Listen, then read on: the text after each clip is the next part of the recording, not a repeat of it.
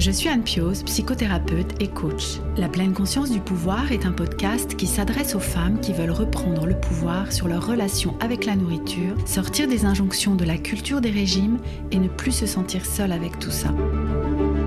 Dans ce podcast, je partage des outils, des réflexions. Je vous parle aussi de pleine conscience et d'introduire dans votre quotidien plus d'observation de votre propre fonctionnement. Je vous propose également des témoignages de femmes qui vivent ou ont vécu un trouble du comportement alimentaire ou une relation compliquée avec leur alimentation. Leurs témoignages vous permettront, je l'espère, de réaliser que nous sommes nombreuses à nous retrouver prises au piège de cette relation toxique. Je vous laisse avec l'épisode du jour. Quand j'étais enfant, c'était euh, plutôt euh, Esther, elle est gourmande, Esther, elle aime bien le chocolat. Je le voyais sur les photos de classe aussi, je me disais, tiens, je, prends plus de place que les autres enfants et tout ça. Ben, moi, à 10 ans, ma mère, elle m'emmenait à la boulangerie, à la pâtisserie et au salon de thé pour, euh, pour compenser. À coup de régime yo-yo, à essayer de, maigrir et à reprendre, bah, j'avais pris euh, en fait en tout, euh, in fine, une trentaine de kilos. Quoi. J'ai remis en question toutes les choses que je croyais autour de ce qui était possible pour moi en termes de corps. Aujourd'hui, il peut y avoir des chocos au bas dans le placard, bah, je m'en fous en fait. Aujourd'hui, la nourriture n'est plus euh, un truc qui prend toute la place. Quoi. In fine, c'est toujours une question d'amour de, soi en fait, et d'estime. Se ramener à l'amour de soi, je crois que c'est vraiment le, le message global que j'ai envie de donner ici.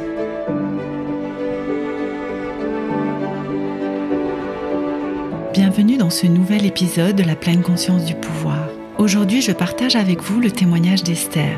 Peut-être connaissez-vous son travail par le biais du podcast Se sentir bien, dont elle propose un nouvel épisode chaque vendredi depuis septembre 2017. L'intention du podcast d'Esther est de nous aider à travailler sur le développement de notre personne et de viser l'autonomie dans ce travail pour devenir notre propre coach. Elle propose également un accompagnement autour de la relation avec la nourriture et c'est grâce à son programme que j'ai pu moi-même sortir de l'ornière de cette relation toxique et proposer à mon tour de vous aider à vous en sortir. Pour Esther, comme pour beaucoup d'entre nous, tout prend source pendant son enfance et une prise de conscience en lien avec des macarons, vous le verrez, lui a permis de faire ce travail délicat de déconstruction et de reconstruction qui peut lui permettre de dire aujourd'hui que l'alimentation est presque devenue un non-sujet. Je ne vous en dis pas plus et vous laisse découvrir le témoignage d'Esther. Bonjour Esther, je suis vraiment ravie de t'accueillir aujourd'hui dans ce nouvel épisode du podcast La pleine conscience du pouvoir. Ravie et, en même temps très très émue et touchée puisque euh, tu es euh, la personne grâce à laquelle je, me suis sortie de ma relation compliquée avec l'alimentation puisque j'ai suivi ton programme il y a bientôt deux ans maintenant où ça va faire tout juste deux ans que j'étais entrée dans, le programme que tu proposes d'accompagnement et, vraiment je suis pleine de gratitude parce que euh, ces deux années ont été euh, extrêmement euh, puissantes pour moi tant grâce à l'accompagnement qu'on a fait ensemble que même un bout de chemin dans l'entrepreneuriat que, que, nous avons fait ensemble aussi. Mais voilà, c'est euh, extrêmement euh, émouvant pour moi de t'accueillir aujourd'hui. Je me, répète un peu, mais c'est dire à quel point c'est précieux pour moi que tu aies accepté d'être là aujourd'hui. Donc merci, merci, merci Esther de, venir témoigner dans, dans cet épisode du podcast. Comment vas-tu? Eh ben écoute, ça va très bien. Comme je te disais, je suis covidée et bloquée à la maison. Donc euh, tu vois, tu égaye ma journée en me donnant de la nouveauté parce que je tourne un petit peu en rond. Euh, et, pour rebondir sur ce que tu viens de dire, euh, je, suis, euh, je suis hyper touchée de ce que tu viens de dire et je suis très très très très contente d'être là aussi. Et il y a vraiment ce, côté un peu qui m'émeut de, de, que tu aies accepté de me faire participer à un projet comme ça. Enfin, c'est bien sûr toi qui me l'as proposé, mais je sais que c'est un projet qui te tient à cœur. On en avait même déjà parlé au moment où tu disais on a eu un petit accompagnement sur l'entrepreneuriat et le fait de voir ce projet voir le jour et que tu proposes d'en faire partie, je suis vraiment touchée et honorée d'être là et j'espère que je vais être à la hauteur de ce que tu attends et que je vais pouvoir apporter au maximum à ton audience. Ah, bah moi j'en suis certaine. Et euh, alors pour, pour commencer, est-ce que tu veux bien te, te, présenter pour les personnes qui ne te connaîtraient pas encore? Alors, euh, comment me présenter? Bah, Je m'appelle Esther Taïfé. J'ai 34 ans, je suis coach, mais surtout entrepreneuse aujourd'hui. Et j'ai une, entreprise qui s'appelle Se Sentir Bien, qui a un podcast, qui a plusieurs programmes, et notamment le programme principal, qui s'appelle aujourd'hui Point Final, mais qui s'appelait pas, qui n'avait pas encore de nom quand toi tu y as participé. On a mis longtemps avant de trouver un nom. Vrai on appelait juste ça le groupe, le coaching, voilà, et qui aide principalement, donc, enfin, le principal de notre activité, c'est ce programme-là, et qui a pour but d'aider les personnes qui sont euh, dans une situation compliquée avec la nourriture, qui pensent tout le temps, qui n'arrivent pas euh, finalement à avoir une alimentation équilibrée, sereine, et qui en fait sont pollués finalement par leur pensée, la charge mentale autour de la nourriture et qui, euh, qui du coup n'arrivent pas à dire non à un cookie ou qui n'arrivent pas euh, à juste manger ce qu'elles avaient décidé de manger et que tout est trop compliqué. Donc euh, du coup on aide ces mmh. Euh, bah, à apaiser leur relation avec la nourriture. Donc il s'agit généralement de personnes qui sont en obésité ou en surpoids et euh, qui n'ont pas de troubles du comportement alimentaire à proprement parler, qui n'ont pas été diagnostiqués, qui ne rentrent pas dans les critères, si tu veux, du trouble du comportement mhm. alimentaire, mais qui pour autant n'ont pas une relation sereine à la nourriture. Alors, est-ce que tu, tu, serais OK, euh, j'imagine que oui, puisque tu as accepté d'être là aujourd'hui, mais pour nous partager ta propre expérience, ton propre cheminement dans la relation avec l'alimentation? Moi, mon rapport à la nourriture, je pense que aussi loin que je me souvienne, il a toujours été euh, compliqué. Euh, si j'en crois les, dires de, ma mère, euh, quand j'étais vraiment toute petite, euh, j'étais euh, pas quelqu'un de particulièrement intéressé par la nourriture. Euh, j'étais une petite crevette, plutôt un petit modèle. Hein. Je, suis, petite en taille. Et j'avais pas de problème avec le poids, et la nourriture, etc. J'étais pas compliquée. Et, en fait, ça a commencé dans mon souvenir à être compliqué quand j'avais 7-8 ans. Et à cette époque-là, ma mère s'était remariée avec un homme qui était, qui était violent, dans toutes les manières dont on peut être violent, donc violence verbale, physique, sexuelle, enfin voilà, quelqu'un de violent. Mhm. Et à cette période-là, j'ai commencé à utiliser la nourriture comme, un, comme une échappatoire. Alors maintenant, c'est comme ça que je le mhm. comprends. Évidemment, à l'époque, j'avais pas fait le rapprochement. Et quand j'étais enfant, c'était plutôt Esther, elle est gourmande, Esther, elle aime bien le chocolat. Euh, voilà, j'avais un peu hmm. cette euh, identité, comme tu le sais dans mon travail, euh, j'accorde beaucoup d'importance à cette notion d'identité, de qui tu crois être, et hmm. parce que de là découle ce que tu crois possible pour toi. Du coup, bah, j'étais cette petite fille gourmande, voilà. Et assez vite, je me suis retrouvée en surpoids. je me souviens qu'en CM1, euh, ça m'a marqué parce que euh, je faisais ça, plus de 50 kilos. Enfin, je, me suis pesée, je faisais 53 kilos. Et, euh, et c'était, pour moi, c'était un, une symbolique dans ma tête parce que pour moi, une femme adulte, parce que j'avais déjà demandé à, à la maman d'une amie en fait combien elle pesait et je la trouvais jolie et tout. Et une mhm. femme adulte, ça faisait 50 kilos. Et du coup, mhm. d'être à 53 à ce moment-là, je me souviens que ça m'a fait un truc, genre je me suis dit, ah mais mais je suis grosse en fait. Je l'avais jamais vu comme ça en fait. Oui, et je, oui. je, suis juste montée sur la balance. chiffre quoi, un sacré choc. Mais c'est ça, puis moi je m'étais pas trop occupée de mon poids si tu veux, je savais que j'étais euh, gourmande mm. et rondouillette, enfin, on m'avait dit, hein, on me l'avait dit, on me le faisait remarquer, mm. à l'école aussi on me le faisait remarquer, je le voyais sur les photos de classe aussi, je me disais tiens je, prends plus de place que les autres enfants et tout ça. Mm. Et, euh, et, en fait c'est vraiment euh, monter sur cette balance en fait qui m'a fait réaliser que, que, vraiment j'étais un poids, un poids d'adulte quoi, alors que j'étais euh, hmm. en CM1. Et euh, à l'époque, alors maintenant je, le sais, je le vois et je le comprends, mais en fait, euh, à chaque fois que mon, beau-père était violent, qu'il avait ce qu'on appelle, on appelait ça des crises en fait, des crises de violence, il était diabétique et c'était souvent l'excuse qu'on lui donnait, c'est qu'il était en hypoglycémie, que ça le mettait en colère et que du coup hmm. il, faisait de la violence. Euh, ma mère euh, et moi, on partait de la maison le temps qu'il se calme en fait. Et l'un des rituels qu'on avait, c'était d'aller euh, au salon de thé du village où on était et de se partager une forêt noire avec hmm. un chocolat chaud quoi ou un coca, ou ça hmm. dépendait du moment de l'année. Et donc j'ai vraiment, je sais maintenant qu'en fait à ce moment-là, j'ai associé finalement euh, le, sucre, euh, enfin manger en tout cas en dehors des repas, comme une récompense, comme euh, parce que le discours de ma mère c'était, bah, on l'a bien mérité, on a eu une hmm. dure journée. Du coup, c'est parti de là. La récompense et le réconfort aussi. Exactement.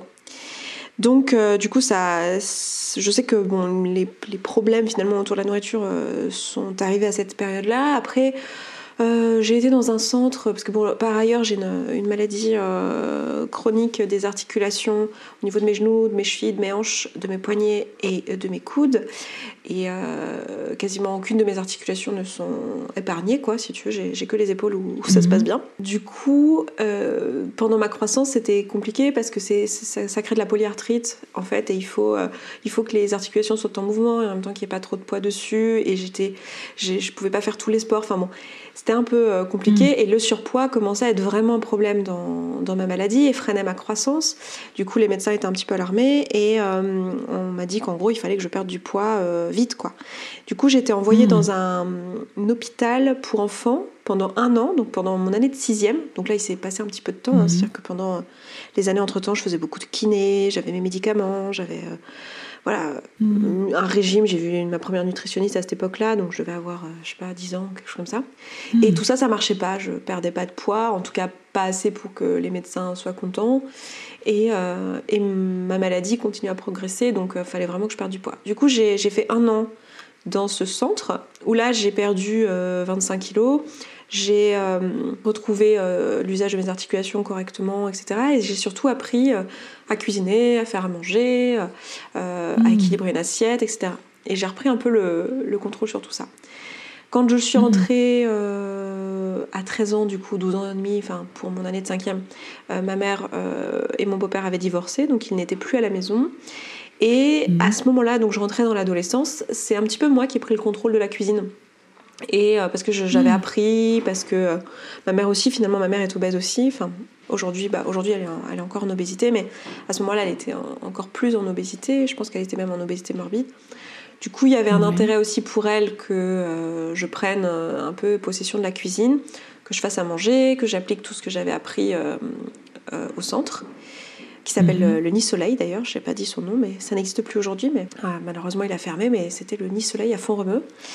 Et euh, du coup, ben, j'ai un peu pris le contrôle de la cuisine et à, à ce moment-là, c'est devenu un petit peu euh, restrictif. Hein. J'ai eu des périodes qui pourraient, qui pourraient ressembler pas mal à de l'anorexie de la boulimie. C'en était pas dans le sens où, mhm. encore une fois, je cochais pas tous les critères euh, de diagnostic du DSM-5, tu vois. Mais il y avait euh, quand même un comportement qui commençait à être obsessionnel autour de la nourriture. Des appels au sucre, hmm. euh, des, des, envies, de, des, des, culpabilités d'avoir mangé un paquet de biscuits en rentrant de l'école, des, choses comme ça en fait. Hmm. Une relation un peu compliquée. Une volonté aussi de sauter le repas. Je passais à la cantine ma carte sans manger en faisant croire à ma mère et tout, pour pas qu'elle ait d'appel de, de, la cantine. Mais je sautais le repas dans le but de perdre du poids, enfin des choses comme ça. Quelque chose dans le contrôle et, caché un peu, enfin un peu beaucoup quoi. Ouais, complètement. Et, euh, mm. j'ai eu quelques moments un peu d'électrochoc. Par exemple, euh, autour de mes 16 ans, euh, j'avais, j'avais quand même perdu pas mal de poids. Et en fait, j'ai, j'allais tout droit vers de l'anorexie en réalité, je pense à cette période-là, si j'avais pas eu cet électrochoc-là. Mais euh, mm. je n'avais pas mangé de la journée, je crois. Euh, je sais pas exactement depuis combien de temps, j'avais peut-être mangé un petit peu la veille. Enfin, j'étais pas dans, une, dans un jeûne total, j'étais pas en train de non manger du tout, mais je mangeais très très peu mm-hmm. et au maximum, euh, j'esquivais les repas à ce moment-là. Et en fait, il y a eu un, moment où on était, c'était l'hiver, et j'étais allée au ski en fait avec mon frère. Et en fait, j'avais pas mangé. Et euh, j'ai fait croire que j'avais mangé, mais j'avais pas mangé. Et en fait, en, redescendant des mhm. pistes, eh ben, je, je, me suis juste euh, évanouie. j'ai juste fait un malaise, en fait. Mhm. Un, un malaise euh, parce que j'avais fait beaucoup trop de sport pour quelqu'un qui mange pas. En fait, mhm. une journée de ski, c'est ben pas c'est pas rien. Et, euh, j'étais, j'étais au lycée à ce moment-là, donc euh, voilà, je, sais pas exactement quel âge j'avais, peut-être aux alentours de 16 ans. Et du coup, bah là, je, suis tombée dans les pommes et euh, mon, frère m'a emmené au restaurant d'altitude et j'ai mangé un steak frites. Je m'en souviens encore parce que j'ai mangé un steak frites, quoi. Hmm. C'était. C'était le truc que j'avais pas mangé. J'avais pas mangé de la, de la nourriture comme ça depuis depuis des mois en fait, un vrai repas euh, comme ça, je, je l'avais pas fait depuis des mois. Voilà, ça te donne un peu une idée de l'espace mental dans lequel j'étais. Je me trouvais très grosse, mm, très mm. moche, je plaisais pas aux garçons, enfin j'avais plein de... Bon, tous les questionnements mm. qu'on peut avoir quand on a 16 ans, mais euh, décuplés et très orientés autour du poids je reste avec ce parcours, voilà, depuis euh, euh, la sixième, hein, c'était ça, Font-Romeu, hein, cette année que tu as passé. Euh, j'ai l'impression quand tu en parles que c'est plutôt des bons souvenirs, parce que tu, tu, dis malheureusement il a fermé. Enfin, comment tu as vécu cette année d'isolement finalement de, de ta mère? Enfin, comment hmm. c'était? Ouais, Font-Romeu, c'est des, des, super souvenirs parce que c'est une année finalement avec d'autres enfants qui vivaient la même chose. Puisque c'est un, hôpital de santé, en fait, c'est un, centre qui fait à la fois des soins, donc il y a pas mal de personnes qui étaient asthmatiques, et sinon c'était des, des, problématiques chroniques comme moi, l'obésité et, et mes articulations. Du coup, mhm. euh, on est avec d'autres enfants qui sont un peu différents, d'autres enfants obèses. On était tout un groupe euh, dans, dans le, la totalité d'être euh, malade et en plus obèse. Donc en fait, mhm. je me sentais vachement intégrée et, et ouais, j'en ai des bons souvenirs aussi parce que c'est un moment où j'ai pas eu une enfance, même avec ma mère. Là, je, je, le, le mentionne pas, parce que c'est pas forcément trop pertinent et je sais pas trop quoi en dire et je me suis pas encore exprimée là-dessus publiquement, mais au-delà de mon beau-père qui était violent, ma, mère euh, elle-même n'est pas, est pas quelqu'un qui, euh, qui prenait particulièrement bien soin de moi, on va dire, euh, si je si je veux pas hmm. rentrer dans les détails. Et du coup, cette année-là, ça a vraiment été une année où on a pris soin de moi, où j'avais vraiment des adultes qui étaient là. Enfin, c'était euh, c'était une année euh, pleine de bons souvenirs aussi, parce que bon, c'est un peu la colo de vacances hmm. pendant un an, donc forcément, bon, même si j'ai on m'a fait l'école et tout ça, mais j'étais avec des, des copains, j'étais intégrée, donc non, c'était. Puis il y a vraiment dans mon enfance, il y a vraiment le avant Font-Romeu et le après Font-Romeu. Quand je suis revenue, j'étais une ado, hmm. c'est moi qui ai pris possession de la maison. Euh, je me suis organisée au niveau de la nourriture, mais aussi au niveau de plein d'autres choses. Et, j'avais pris en maturité. Donc, évidemment, hmm. j'en parle comme quelque chose de très positif. Et euh, je suis vraiment triste aujourd'hui que ce, centre est fermé. Et je sais que les personnes, hmm. les, les, monos euh, qui étaient dedans, qui se sont occupés de nous toute l'année, j'ai une gratitude pour eux, mais mais à vie. Enfin, je... Et je sais, hmm. on a un petit groupe Facebook avec les anciens du Unisoleil et je suis pas du tout la seule. Et, et euh, je trouve ça terrible que ça ait fermé parce qu'ils ont, ils ont donné leur vie finalement pour que, pour que des ados comme moi, en fait, euh, ou des enfants, parce qu'on mm. avait des enfants de, plus jeunes aussi, mais aussi plus vieux que moi, jusqu'à 14 ans, je crois, mm. euh, qui étaient. Enfin, ils ont donné leur vie, quoi, pour, pour nous, en fait. Donc, et heureusement qu'il y a des adultes qui font ça. Enfin, moi, j'ai vraiment énormément de gratitude et je suis pas sûre qu'ils se rendent compte de l'impact et de ce que ça m'a apporté dans, dans ma vie, en fait. Oui, oui de à quel point c'était. Euh, enfin, je reste avec ce que tu dis, l'avant et de l'après, en fait, cette expérience-là. Hein. Complètement. Et même si, en fait, maintenant que j'y repense, c'était plein de grossophobie, c'était plein de d'injonction finalement à la, à la restriction, hein, de c'est pas bien. Enfin, évidemment, après, là, on parle de mm. ça, on était en 97, 98, euh, on n'était pas du tout dans la même ère qu'aujourd'hui. Euh, à l'époque, les régimes, c'était restriction, comptage de calories, euh, les, les, sucreries, c'est pas bien, les trucs trop gras, c'est mm. pas bien. Mm. Il y a vraiment une, une, diabolisation de certains aliments et une glorification de certains autres. Enfin, il y avait quand même Hmm. ce truc-là euh, avec lequel maintenant j'ai déconstruit quand on travaille sur les pensées, etc., où on, enlève euh, toutes ces charges-là.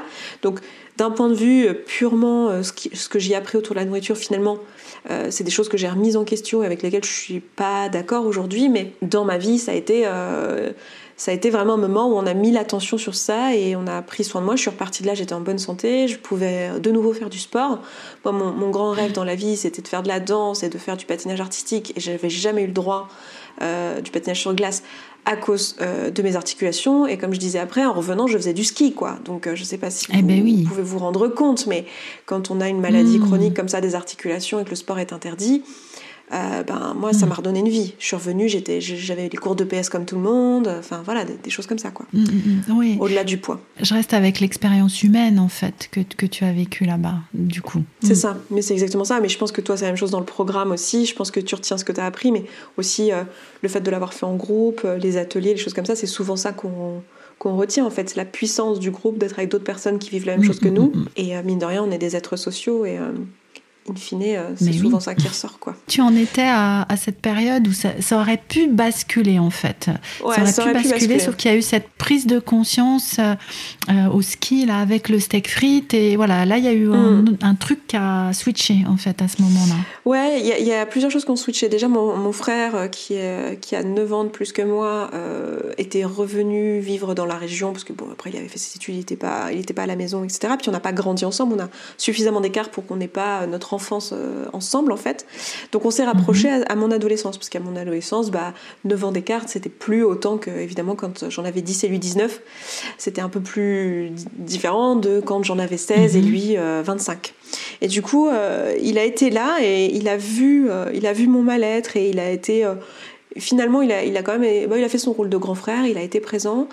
Et, et je pense que je m'étais un peu détachée aussi de ma mère à ce moment-là et beaucoup plus dans l'autonomie, etc. Et ça aurait pu effectivement basculer sur du trouble du comportement alimentaire et c'est pas ce qui est arrivé. Mhm. Je pense que j'étais je sais pas, je, franchement, je c'était pas passé loin parce que quand je suis passée, euh, quand j'ai, je suis partie en études, donc j'avais 19 ans, je suis partie à Lyon. Il y a eu une, une première année où en fait euh, j'ai coupé les ponts totalement avec ma mère et avec euh, sa religion dans laquelle j'avais grandi, etc. Donc j'ai, coupé totalement les ponts. ça a été un peu compliqué au niveau de la nourriture. J'ai mhm. repris pas mal de poids à ce moment-là. J'étais vraiment dans de la pour le coup, euh, pendant quelques mois, on va dire euh, six mois, euh, à, manger, manger, manger, manger. Donc j'ai pris une vingtaine de kilos en l'espace de six mois. Et là, ça été compliqué. Je suis passée par une phase où j'ai fait une liposuction à ce moment-là. Donc voilà, je, cherchais encore, encore une fois, c'est marrant parce que je cherchais la solution à l'extérieur de moi. Là, j'étais dans le, le problème, c'est le corps, le problème, c'est la nourriture. avant, c'était les régimes, maintenant, c'est c'est la liposuction. Mais voilà, je cherchais la solution à l'extérieur. Qu'est-ce qu'il y a eu après ça? Ben les, années d'études où j'ai passé du temps à être, je faisais quand même de la du yo-yo, quoi. Du, j'oscillais entre les périodes de restriction très fortes et les périodes de lâcher mhm. prise où je reprenais le poids. Puis après restriction lâcher hmm. prise, restriction, lâcher prise. Enfin, voilà. Et progressivement, comme ça, euh, à l'échelle d'une dizaine d'années euh, d'études, euh, je me suis retrouvée à avoir pris en tout une trentaine de kilos, quoi. Et d'être passée de. Hmm. un poids de 60 kilos, qui est tout à fait normal pour ma taille, à un poids de. j'ai terminé à 85, je crois, le plus haut.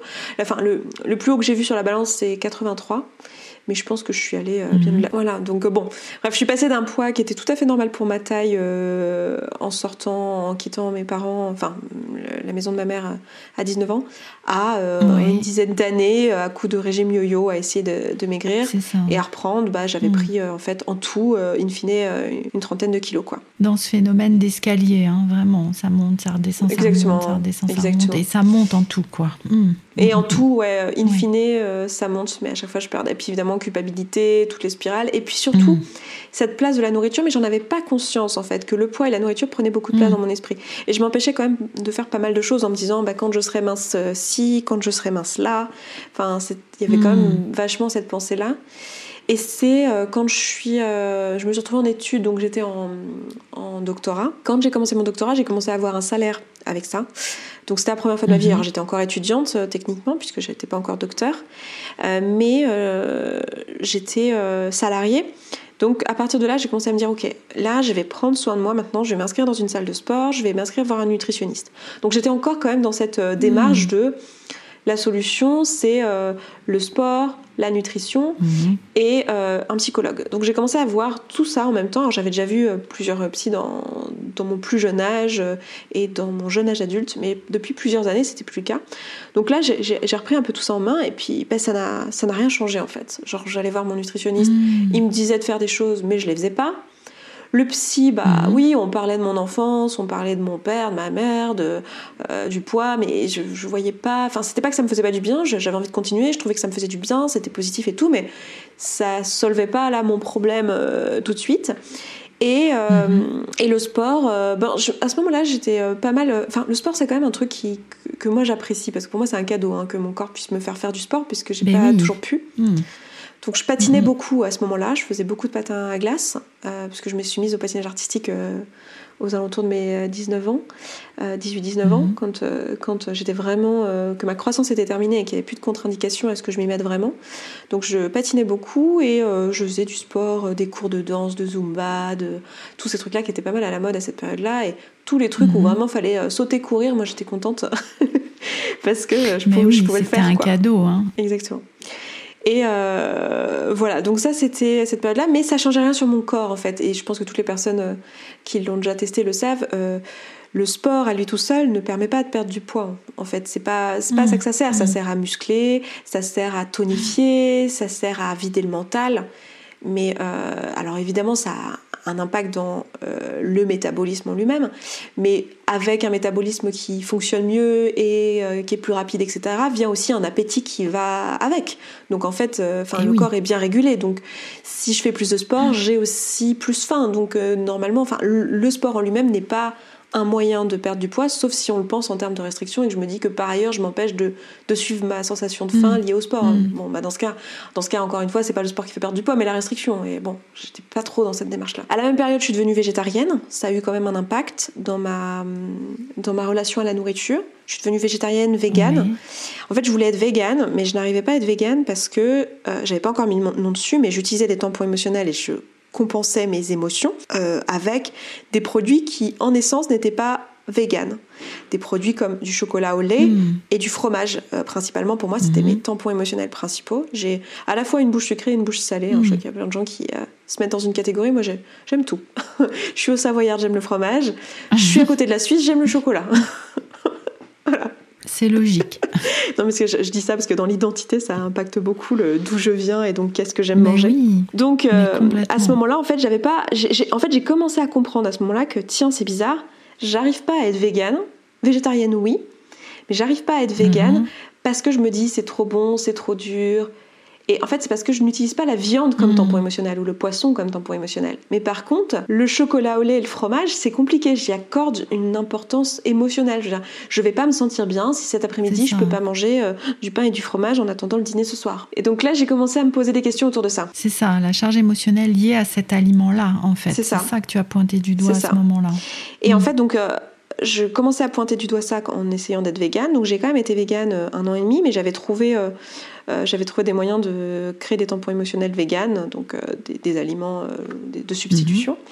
Et dans la même période, donc tout ça c'était pendant ma, thèse, donc pendant ces trois années-là où j'ai vraiment pris le temps de prendre soin de moi. dans la même période, j'étais, on n'était pas beaucoup de femmes. Hein. J'ai fait des études, c'est vrai que j'ai pas dit quoi, mais j'ai fait des études scientifiques. donc je, faisais de l'astrophysique, donc de la physique. voilà, j'étais dans un laboratoire de physique. Et en fait, on n'était que deux filles hein, dans tout le laboratoire, dans tous les thésards, dans tous les doctorants. Et on était que deux filles. Et j'étais mhm. amie avec cette fille, forcément. Enfin, pas forcément, je sais pas, mais bon, du coup, on s'était mhm. rapprochés. Et j'avais, euh, c'est une histoire que j'ai racontée souvent, mais c'est l'histoire des, macarons où en fait, euh, un jour on a eu un, ça m'a vraiment fait un électrochoc, mais un jour on a eu un, un, buffet, euh, enfin on en avait régulièrement quand il y avait des séminaires, des choses comme ça, où, où il y avait des, des, traiteurs finalement qui amenaient à manger pour, pour tout le labo. Et, euh, et, un jour, elle, alors qu'on nous amène 15 euh, fois des trucs différents, puis vous savez, dans ces, dans ces buffets-là, on ne sait jamais combien de trucs on va avoir. On ne sait pas s'ils vont nous ramener des, des, tartines, si après ils vont nous amener des verrines, si après ils vont nous mm. amener... Euh, on sait pas en fait. Et on avait déjà eu des desserts, on avait eu des petites pâtisseries, et là ils amènent le café, et avec le café ils amènent des macarons, des mini macarons. Et elle dit, et là j'ai vraiment bugué, mais elle me regarde et elle dit... oh, j'en peux plus là, c'est dommage qu'ils aient pas prévenu qu'ils amèneraient des macarons, mais moi je peux pas là, j'ai plus faim.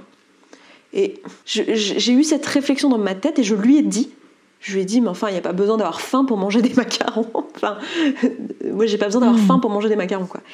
Et en fait, étonnamment, ça m'a vraiment fait un électrochoc parce que je l'ai vu se comporter autour de ce buffet. Enfin, j'ai remarqué et du coup, après, je l'ai, je l'ai observé. c'est peut-être un peu stalkeuse, mais c'est vrai que je l'ai observé dans son comportement à la cantine et dans les buffets les jours suivants. Et en fait, elle m'avait hmm. toujours dit, moi, je suis naturellement mince parce qu'elle c'est une fille qui est très mince. C'est vrai que j'ai pas précisé, mais c'est une fille qui est très mince, hein, le genre de fille qui fait un 34-36 hmm. sans faire d'efforts et qui me, qui me disait. Euh, euh, bah oui, moi je mange tout ce que je veux, euh, je grossis pas, on est toutes comme ça dans ma famille, on a un métabolisme rapide, c'est comme ça, etc.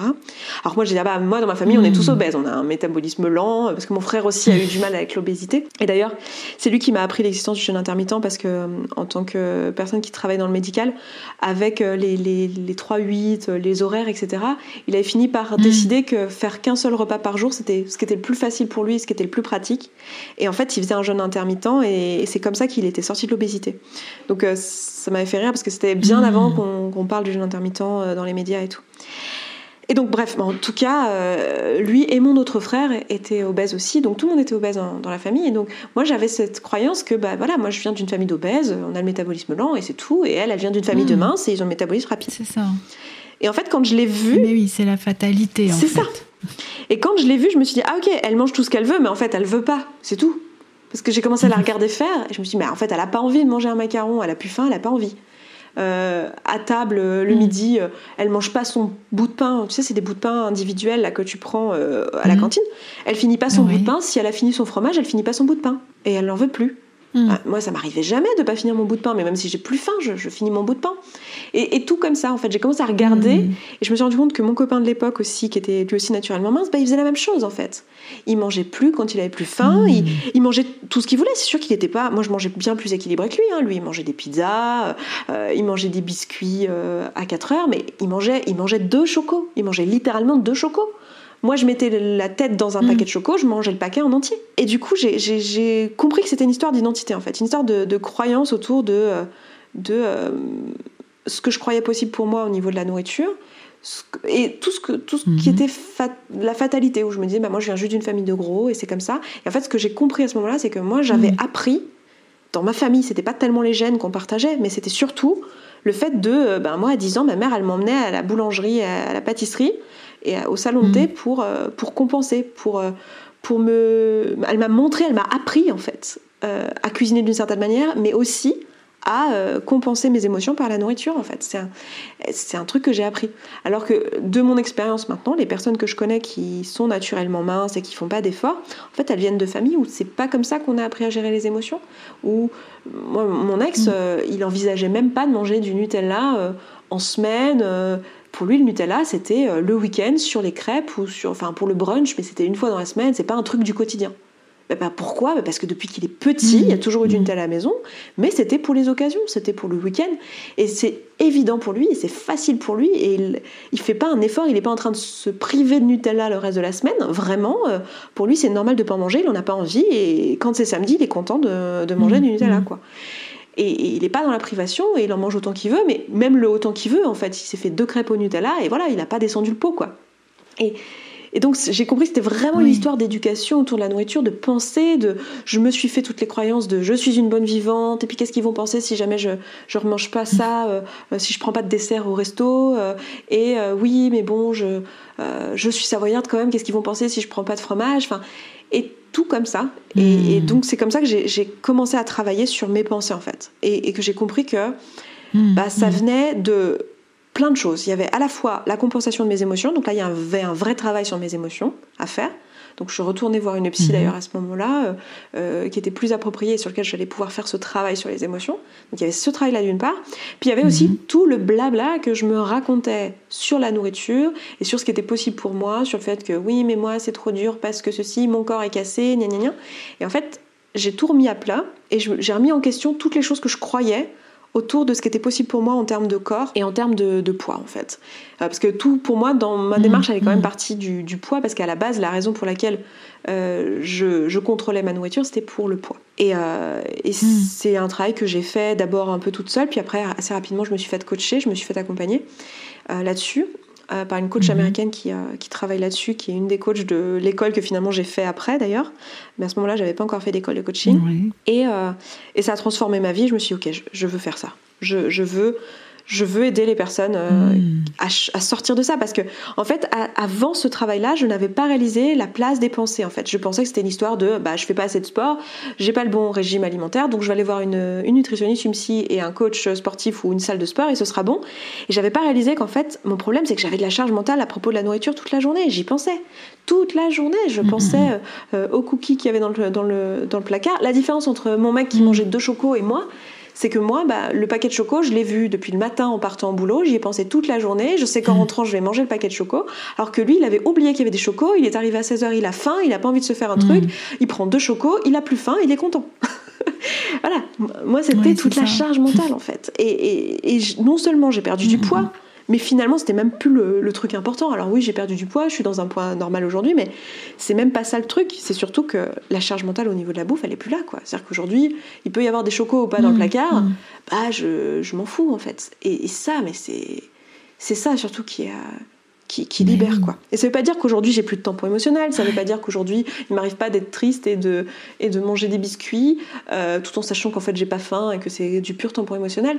Mais ça veut juste dire qu'aujourd'hui la nourriture n'est plus euh, un truc qui prend toute la place quoi. Et alors ça a pris combien de temps tout ça? Parce que j'entends vraiment la déconstruction, tu sais presque pensée par pensée. Mm. Euh, étiquette par étiquette, enfin vraiment un travail de fourmi. Et euh, pour, pour, nous donner un ordre d'idée, voilà, bah, combien de mois, d'années Pour te dire, pour te dire, je pense que je suis encore en train de travailler sur ces choses-là. En ce moment, c'est assez drôle parce que je, vu que je coach dans le domaine, alors aujourd'hui, euh, dans les programmes que j'offre et dans le programme que j'offre qui s'appelle Point Final sur, sur cette thématique-là, en fait, c'est plus moi qui coach au quotidien les, les coachés. Et l'une des raisons à ça, c'est qu'en fait, moi, je veux plus avoir ces pensées-là dans ma tête. Alors, une coachée qui m'amène cette pensée et qui me dit Ah oui, alors moi, mmh. je pense ça mmh. par rapport à la nourriture, ben, moi, ça ne m'autorise pas à me à ne plus y penser, que ce soit plus un sujet, puisque si j'en parle tous les jours, bah, c'est plus plus un sujet, tu vois. Donc c'est assez marrant parce que je, je, ah bah, pense que je continue à être encore en train de travailler dessus parce qu'en ce moment je réalise que pour avoir ce que j'appelle l'identité de mince euh, qui n'a plus de problème avec la nourriture, bah en fait c'est une personne qui n'en parle même pas et qui n'en a pas fait son métier en fait. Donc c'est très drôle parce que je me vois hmm. en devenant cette personne-là et en faisant ce travail sur moi ces dernières années et en devenant cette personne-là, je me vois aussi m'éloigner du coaching sur ce domaine-là et coacher plus sur d'autres domaines et laisser ça aux membres de mon équipe qui sont euh, encore elles dans la fin de ce travail-là, donc elles sont en plus plus proches des clientes parce que elles viennent de le faire pour elles, donc elles sont encore fraîches dedans, mhm.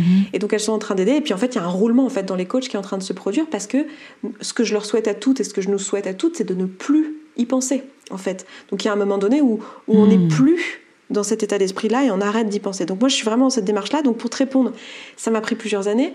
J'ai vraiment commencé à, mhm. travailler sur les pensées euh, en 2016. Mhm. Je, le, je, le, sais juste parce que j'étais en voyage à ce moment-là, donc je sais que c'était en 2016, parce que c'est comme ça que je suis tombée sur le podcast de, de Brooke Castillo. Donc c'était à ce moment-là où j'ai eu des, des, déclics. Brooke Castillo qui après a été ma, la personne qui m'a formée au coaching. Et, euh, et je dirais que j'ai arrêté, enfin que j'ai fini ma perte de poids pour être là où je suis aujourd'hui. Je, je, prends le poids comme un marqueur, mais c'est pas la fin du travail sur les pensées pour le coup, mais c'est la fin du travail en tout cas sur l'alimentation, les pensées, les pensées basiques sur l'alimentation qui impactaient directement mon poids du coup. Donc on va dire que c'est quand même 80% des pensées mhm. en 2018, début 2019. Donc euh, ça m'a pris mhm. bien deux ans, deux ans et demi. Et le travail continue depuis. Mhm. Et je pense qu'il est plus long que ce qu'il aurait pu être parce que j'ai fait ce métier entre-temps. Hmm. Oui, c'est intéressant ce que tu dis parce que je peux me reconnaître aussi de quelque chose qui du coup reste dedans, mais d'une autre façon. Enfin, moi, je le vois vraiment comme euh, c'est plus obsessionnel dans ce qui me concerne, mais c'est vrai que ça, ça, laisse une vigilance finalement sur ce qui se passe, de continuer à observer, de continuer à, à y penser, de continuer à ce que ce soit, euh, oui, c'est ça, présent. Tu vois, j'avais jamais réalisé ça, mais effectivement, ça participe au fait de continuer à y penser du coup, alors que ça pourrait être un non-sujet en fait. Ouais, ouais, ouais. Exactement. Oui, c'est intéressant. C'est pour ça qu'aujourd'hui, je, je m'oriente plus dans ce ce sur quoi je coach personnellement au quotidien, c'est beaucoup plus les relations amoureuses, la sexualité et l'entrepreneuriat au quotidien, l'argent, les croyances autour de l'argent, mhm. euh, de l'entreprise, etc. Euh, par choix, même si c'est pas du tout 80% de notre activité. 80% mmh. de notre activité, c'est l'alimentation, le corps et tout. Et j'adore qu'on fasse ça parce que je, je, te dis, ça a tellement transformé ma vie. Et quand j'entends des personnes comme toi, mais, mais oui, Je, veux, je veux que ça continue à exister, mais je veux aussi mon bien et je veux aussi montrer l'exemple aux personnes qui, qui, sont coachées par nous que ça va être juste une passade dans leur vie et qu'à un moment donné, elles passeront à autre chose. Et, euh, et c'est aussi ça, hein, tu sais, se mmh. sentir bien, euh, le slogan, c'est se sentir bien, devenir son propre coach. Il y a aussi cette notion d'indépendance hein, et, de, et de, à un moment donné, on, on, est, on vole de nos propres ailes. Et donc, je suis vraiment dans cette euh, logique-là aussi au niveau du coaching sur la nourriture, même si là, c'est encore, ça fait encore partie de mon quotidien, mais déjà dans une bien moindre mesure. Et plus ça va aller, plus je, tends dans une direction où je n'en parle plus. Aussi parce que bah, mm. c'est pour mon propre ma propre santé mentale en fait au final parce que c'est de ça dont on parle ici. Complètement. Mais on prend soin de notre santé mentale même si on n'attend pas d'être malade pour prendre soin de notre santé mentale en fait. C'est ce qu'on est en train de faire avec le coaching. Mm. On n'attend pas d'être en anorexie ou en boulimie euh, ou en dépression ou en, ou en anxiété euh, pour commencer à s'intéresser aux mm, pensées mm, et à sa santé mentale. De la même manière qu'on n'attend pas euh, d'avoir un cancer pour se poser la question de euh, comment on prend soin de notre corps, est-ce qu'on a assez de sommeil, est-ce qu'on mange correctement en fait. Oui, c'est vraiment quelque chose autour de cette hygiène de l'esprit. C'est ça, en fait. exactement. Je vois qu'on est bientôt au terme de, notre échange, mais j'aurais eu encore tellement, enfin je suis sûre qu'il y a encore plein de choses à, en dire et, à échanger, mais voilà, hein, il va, il va falloir on a fini la chronologie bientôt. Déjà bien. Et, exactement. Et sachant que c'est tu vois, j'ai presque envie de dire à suivre parce que tu disais c'est un processus finalement. Alors bien sûr, le, plus la majeure partie des choses et des pensées en lien avec l'alimentation est derrière toi en fait, mais il y a quelque chose d'un cheminement qui de toute façon continue, euh, plus aussi autour du, du, rapport au corps, tu disais, à la sexualité, aux relations amoureuses. Enfin, il y a quelque chose, quelque chose pardon, qui continue à toucher au corps. J'ai l'impression dans ce travail-là. Oui, entre autres, mais ce que je, je crois que le message qu'il y a derrière ça, c'est que en fait, euh, le, le travail de finalement d'amour de soi, parce que c'est tout ça dont on parle in fine, d'apprendre à se reconnaître et à s'accepter pleinement, à s'aimer pleinement et à vivre pleinement la vie qu'on est censé vivre et là où on est censé être et être là où on est censé être, c'est quelque chose finalement qui se fait pas en quelques jours, quelques mois, ni même quelques années en fait. C'est un chemin de vie et c'est un chemin de vie que avec euh, le travail sur euh, les pensées, donc avec le coaching, avec la psychologie, avec toutes ces choses-là, on peut accélérer et on peut faire en, plus, avec plus de conscience, avec plus d'intention.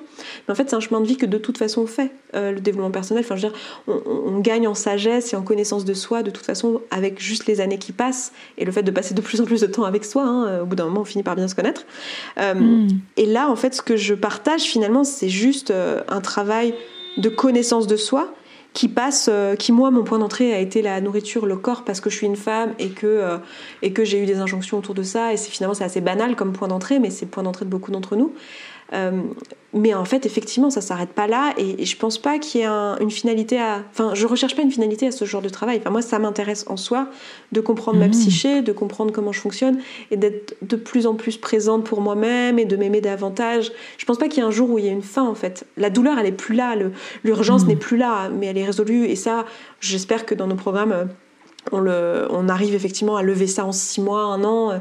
Max, euh, bon, on peut, on peut déjà faire énormément de travail et, ne plus être dans la souffrance, mais ce travail effectivement de fond, de toute façon, il faut être ok quand on commence à s'intéresser à ces choses-là, de se dire qu'en fait on en a pour, euh, on en a pour des décennies, quoi. C'est, enfin, à partir du moment où on ouvre la mmh, porte. il mmh. euh, bah, faut être intéressé par ça et on a le droit de pas être intéressé par ça et de refermer la porte et de se dire bon bah ma psyché m'intéresse pas mais essentiellement pour moi mmh. c'est c'est un travail de longue haleine en fait, mhm. un travail sur soi qui, euh, qui prend une vie quoi. C'est le chemin de vie, voilà, exactement, exactement. Et est-ce que tu voudrais ajouter euh, autre chose pour conclure que, que, que, tu, une chose sur laquelle tu voudrais insister ou un message que, que tu voudrais faire passer là avant qu'on ne se quitte? Ben, je crois qu'un message important qui va sur les dessous de, de tout le travail que je propose euh, et que toi tu proposes aussi finalement, c'est que in fine, quelle que soit euh, la problématique, et dans ton cas, là on parle de problématique avec la nourriture, et même dans tes autres interviews, c'est à, ce, sujet-là, en fait, in fine, c'est toujours une question d'amour de, soi, en fait, et d'estime, et de qu'est-ce que je vaux, et est-ce que je m'accepte, est-ce que je m'aime pleinement tel que je suis, et je me rends compte que plus tôt on se pose cette question-là et plus tôt on, travaille sur cette question-là, plus tôt on, s'attelle aux, aux, vraies choses en fait. Donc je crois que le message que j'ai envie de donner ici, c'est euh, aux personnes qui écoutent ça, c'est de s'intéresser à cette question-là. Et il n'y a pas de réponse miracle à cette question-là. Hmm. C'est vraiment votre chemin à vous, mais de, de ramener de l'amour dans votre vie. C'est hyper euh, cucu ce que je suis en train de dire, mais c'est tellement vrai. Euh, in fine, et je, dis souvent ça, hein, je coach les gens, quel que soit le sujet, à chaque fois, c'est qu'est-ce que papa et qu'est-ce que maman ils en pensent et est-ce qu'ils vont m'aimer? On arrive toujours à ça, en fait, quel que soit le sujet du coaching, on revient là-dessus. Et c'est tout le temps papa-maman parce que c'est eux qui donnent l'amour en premier dans la vie. Donc en fait, il y a vraiment ce truc d'amour. Donc se mm. ramener à l'amour de soi. Je crois que c'est vraiment le, message global que j'ai envie de donner ici. Moi, je trouve pas ça cucu du tout comme message. Je trouve ça super important. Et vraiment, euh, vraiment, je te remercie de, le dire aussi à ta façon, du coup. Euh, euh, merci beaucoup Esther, c'était vraiment euh, voilà, je vais je vais pas le mais si je vais le redire encore, tant pis si c'est cucu aussi, mais je te remercie beaucoup de m'avoir consacré ce temps et d'avoir partagé avec nous euh, bah, une partie de, ton histoire. Et bah, écoute, je te dis à très bientôt, j'espère. Et puis je te souhaite Bon non, c'est cucu là. Si je dis je te souhaite une bonne continuation, j'avais dit. Mais tu as le droit de, souhaiter vraiment que la continuation soit simple pour moi. Je veux as le droit de me souhaiter un bon reste de vie, euh, même si c'est ah, mais complètement. si c'est ce que tu me souhaites. Merci d'avoir écouté cet épisode jusqu'au bout. J'espère que le parcours d'Esther vous permettra autant de prise de conscience que pour moi. Je ne cesse de raconter l'histoire des macarons à mes clientes parce que je trouve moi aussi que c'est très très parlant. Vous trouverez un lien vers le compte Instagram d'Esther ainsi que vers sa chaîne YouTube dans les notes de cet épisode ou dans l'article sur mon blog. Si vous souhaitez vous aussi venir contribuer dans ce podcast en apportant votre témoignage d'un vécu compliqué avec votre alimentation, n'hésitez pas à me contacter via mon compte Instagram ou via le formulaire de contact de mon site internet. Là aussi, vous les trouverez dans les notes de cet épisode. N'oubliez pas d'encourager le podcast en le partageant autour de vous, en vous abonnant, en lui donnant une note 5 étoiles sur Apple Podcast et en me laissant un avis. À très bientôt pour un nouvel épisode de la pleine conscience du pouvoir.